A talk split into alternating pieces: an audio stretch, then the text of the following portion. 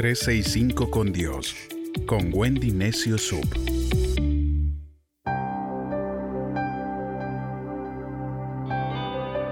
de septiembre, Proverbios 15, enojones. Proverbios 15, verso 1 dice, la respuesta amable calma el enojo, pero la respuesta grosera lo hace encenderse más. Hay un dicho filipino que aconseja, pospon el enojo de hoy hasta mañana y que lo apliques al día siguiente y al día siguiente y así. Cuando estamos disgustados, debemos tomar esta lección Siempre haz una cuenta regresiva antes del lanzamiento. De paso, cuenta hasta 10, a veces no es suficiente, ¿no? Entonces contamos hasta 20, contamos hasta 30, contamos cientos, porque queremos lograr calmar nuestro enojo. Seneca afirmó, la mejor cura para el enojo es esperar. El libro de Proverbios aconseja, el que es tardo para la ira es mejor que el poderoso, y el que gobierna su espíritu es mejor que el que toma una ciudad. Ten cuidado entonces cuando pierdas los estribos. ¿Cuántas ideas buenas has tenido cuando estabas enojado? ¿Cuántas palabras te han costado caro cuando estabas disgustado?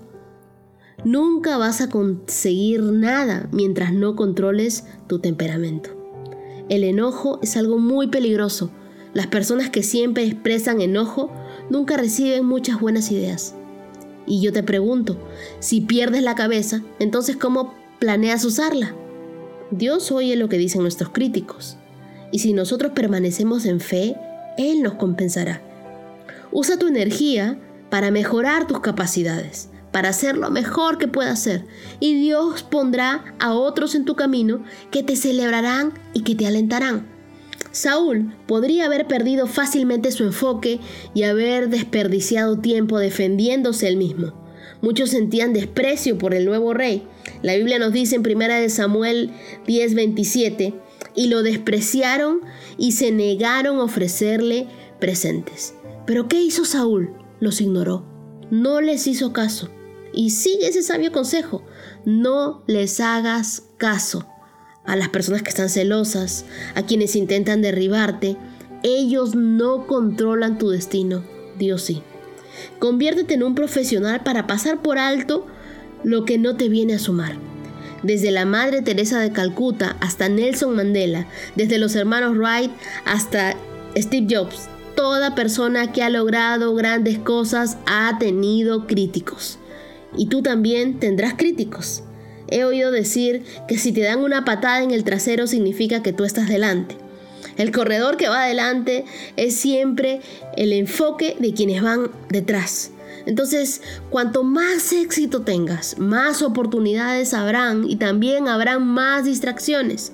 Cuando más alto subas, saldrán más personas que te aborrecen. Cuando llegues a un nivel a buscar lo que Dios ha puesto en tu corazón, las personas celosas y críticas, junto a los de mente estrecha, saldrán a tratar de tirarte piedras. Pero no seas alguien que quiere agradar a las personas, sea alguien que quiere agradar a Dios. Tan solo entiende que no les gustarás o no le vas a gustar a las personas a pesar de lo que hagas.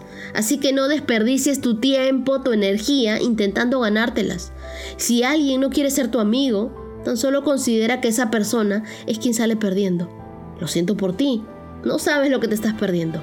El enojo es como un boomerang. Te va a pegar a ti más fuerte que a quienes se los hayas arrojado. Entonces, practiquemos la calma. Respondamos amablemente. No encendamos la llama. No despierten a la leona, por favor. Y mantengamos esa calma.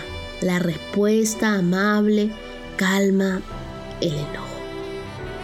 Si te es difícil contar, si te es difícil controlar tu enojo, pídele a Dios que te dé dominio propio.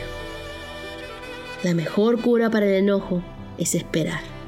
Es ser tardos para la ira, pero grandes en misericordia, como es Dios con nosotros.